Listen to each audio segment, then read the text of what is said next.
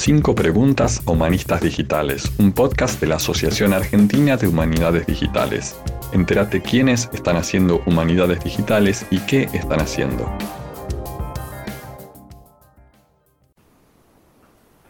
Bueno, bienvenidos a un nuevo episodio de conversaciones sobre las humanidades digitales. Mi nombre es Gustavo Navarro y hoy estoy con Ken Norworthy, que trabajó en el proyecto LANIC de la Universidad de Texas en Austin entre otras actividades relacionadas con el campo de las eh, humanidades digitales. ¿Cuándo empezaste a trabajar en algo similar a las humanidades digitales y por qué? Eh, bueno, antes que nada, Gustavo, gracias por este, invitarme a esta oportunidad. Es un, placer y un honor eh, estar con ustedes otra vez y contestar las preguntas la, yo realmente diría que comencé a trabajar en esta área mucho antes que se bautizara con el nombre de humanidad, humanidades digitales. Es decir, no, no estoy muy seguro exactamente en qué año se comenzó a usar ese, ese nombre, uh, humanidades digitales, pero seguro uh, fue en los, eh, ya para finales de los 90. Pero yo comencé a trabajar en LANIC en el año 94 y realmente en, ese año estuvimos trabajando en proyectos que vendrían o que, que si, hoy lo llamarían de humanidades digitales, que era precisamente aquello de ah, confeccionar herramientas de, digitales para eh, la investigación y eh, digitalizar recursos para que los eh, investigadores en áreas de humanidades digitales pudieran eh, usar, eh, echar mano a estos recursos, recursos digitales. Entonces, eh, digamos, todo ese trabajo yo lo, lo, vine desempeñando desde el año 94 y eso fue en el Instituto de Estudios sobre América Latina en la Universidad de Texas. Ya en el año 2005,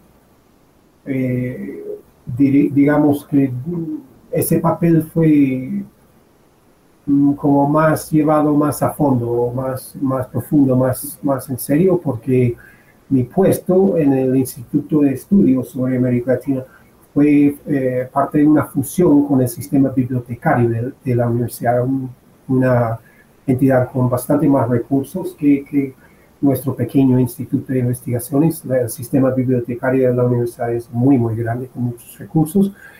Y ellos, la biblioteca, el sistema bibliotecario de la universidad estaba en el año 2005 bastante eh, encarrilado, digamos, por decirlo así, en, el, en eh, promover las humanidades digitales en todas las áreas de estudio. Entonces, mi especial, especial enfoque o especialización fue a través del sistema bibliotecario promover eh, las humanidades digitales para investigadores y docentes específicamente en el área de estudios sobre ah, América Latina. E, ese es un poco el, el, cómo llegué a esto y, a partir de cuándo. Y la pregunta es por qué, sencillamente siempre me ha, ah, siempre me ha gustado el papel de, de ayudar, ¿no? facilitar a en el entorno universitario a los investigadores y estudiantes eh, en su búsqueda de recursos y herramientas que facilitan sus trabajos de investigación. Eso realmente es la, motivación que yo tengo. Eh, ¿Estás trabajando o estuviste trabajando en, en, diferentes proyectos relacionados con las humanidades digitales? ¿Puedes nombrarlos o para Sí, sí puedo dar dos o tres ejemplos. Eh, tengo un par de ejemplos específicos este, de proyectos que, te voy a dar, pero realmente la actividad eh, del cual eh, más impacto se puede decir que tuve no fue un proyecto específico, digamos, de digitalización o, o de investigación, de lo cual voy a hablar de dos proyectos de todas maneras pero el trabajo de mayor eh, impacto realmente fue el, el, montaje y lanzamiento de un laboratorio para humanidades digitales en el seno del Instituto de Estudios sobre América Latina en la Universidad de Texas. ¿Por qué digo esto? Porque el laboratorio es una especie de incubadora de proyectos. Pues tiene una serie de actividades, eh, el laboratorio, que promueven, promueven los proyectos de otros, de los docentes, uh, investigadores y estudiantes en el área de humanidades digitales. Entonces, ese, ese laboratorio o centro eh, no existía antes. Yo lo, yo lo ayudé a, formar o a lanzar en, en, eh, en, coordinación o trabajando directamente con el director de estudios sobre América Latina y uh, sigue en pie hoy día.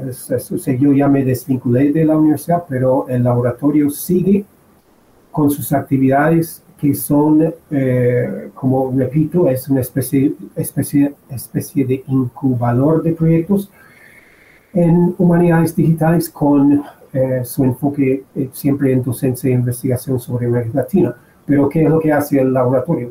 patrocina proyectos de investigación, lleva a cabo talleres y otros eventos para demostrar diferentes herramientas capacitar en herramientas de investigación digital ah, y también busca ah, financiamiento para poder otorgar becas, para que estudiantes eh, puedan aplicar a becas específicamente para realizar proyectos de investigación en, humanidades digitales. Entonces, ese es, eh, es un esfuerzo bastante ah, formidable y que ha resultado en una, como diría, eh, sistematización de los esfuerzos y estabilidad eh, estructural en el seno de la universidad eh, a través de una figura permanente que es este, este laboratorio. Para hablar de proyectos específicos, voy a mencionar dos de las iniciativas de más largo alcance o renombre que, ah, que tuve la, buena fortuna de poder ser eh, afiliado a estos. Uno es el uh, un proyecto que se llama Primeros Libros de las Américas, que es un esfuerzo de digitalizar o rescatar y digitalizar los, uh, lo que se conoce como la incunábala de uh, americana, o sea, los primeros libros de salir de una imprenta en América Latina, en este caso eh, nos enfocamos en los digitalizar todo, todos los ejemplos que pudimos encontrar en bibliotecas ah, en Estados Unidos, Europa y México de los primeros libros, aproximadamente, si no recuerdo, mal no recuerdo, 150, 150 eh, títulos con varios cientos de ejemplares eh, imprimidos en México en los 1500 ah, y 1600. Estos textos digitalizados eh, dan pie a muchos tipos de investigación digital que no son realmente factible o posible sobre las ediciones en papel, como te puedes imaginar. Ya tener la, el facsimile escaneado eh, proporciona una, una, serie de ventajas para el investigador entre otras razones, muchos de estos ejemplos están en, ah, condiciones de, de, papel, condiciones de, deterioro y de acceso muy, muy restringido ah, en, los uh, acervos donde están ubicados y el haberlo digitalizado estas ediciones abre el acceso a un grupo de investigadores mucho más grande de lo que hubiera sido el caso de otra manera. Entonces, ese es, ese es un proyecto, primeros libros de las Américas, y el otro es el otro proyecto específico que trabajé durante años en, en UT Austin es um, el archivo histórico de la Policía Nacional de Guatemala. Este también fue un proyecto de uh, gran alcance o gran envergadura de digitalización en este caso de los récords de la Policía Nacional, extinto Policía Nacional de, Guatemala.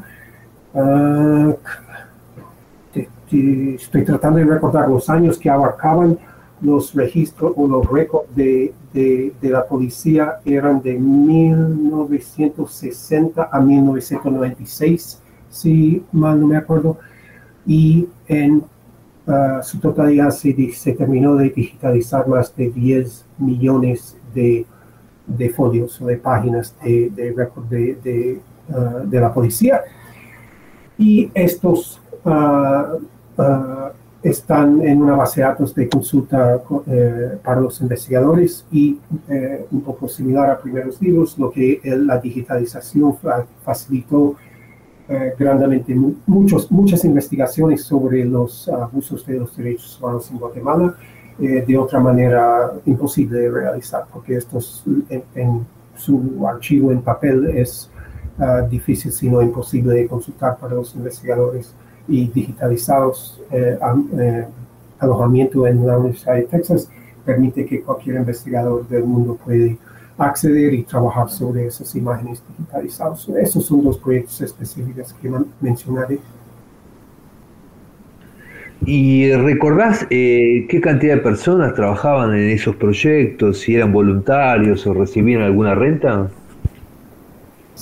Sí, eh, específicamente un número tal vez no, pero en el caso del laboratorio de humanidades digitales, eh, yo, yo fui el, fundador y el primer coordinador o director, toda, eh, la persona que me, me, reemplazó cuando yo salí de la universidad hace algunos años, sigue estando ahí. Entonces hay un director tiempo completo Ah, es un funcionario de la universidad que trabaja, su único trabajo es manejar el laboratorio de humanidades digitales en, ah, sobre América Latina.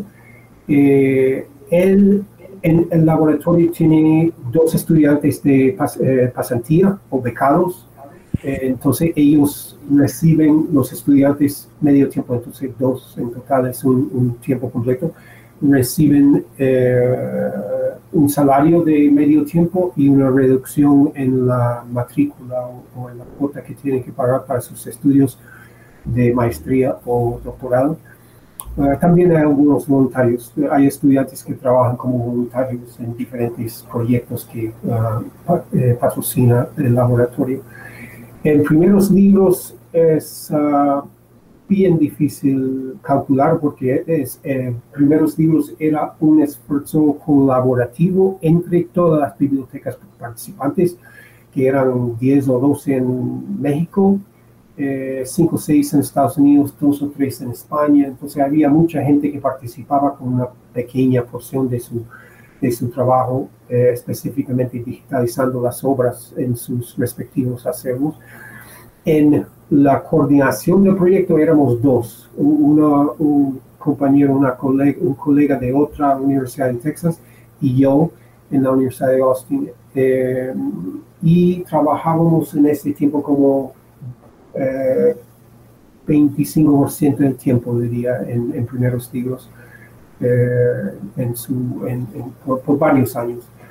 Eh, eso era como parte de nuestro trabajo. Y el archivo de la policía, ese fue proyecto llanamente del sistema bibliotecario, entonces había gente de la parte técnica de los servidores y, uh, y todo eso que trabajaban eh, tiempo parcial en, eso. Y yo como, como 25% de mi tiempo por varios años en, Ah, en ese también. Así que sí, sí en general en las universidades en Estados Unidos hay algunos fondos disponibles para, para eh, contratar a personal a impulsar esto para que impulsen estos proyectos de humanidades digitales. en general sería ah, mi respuesta.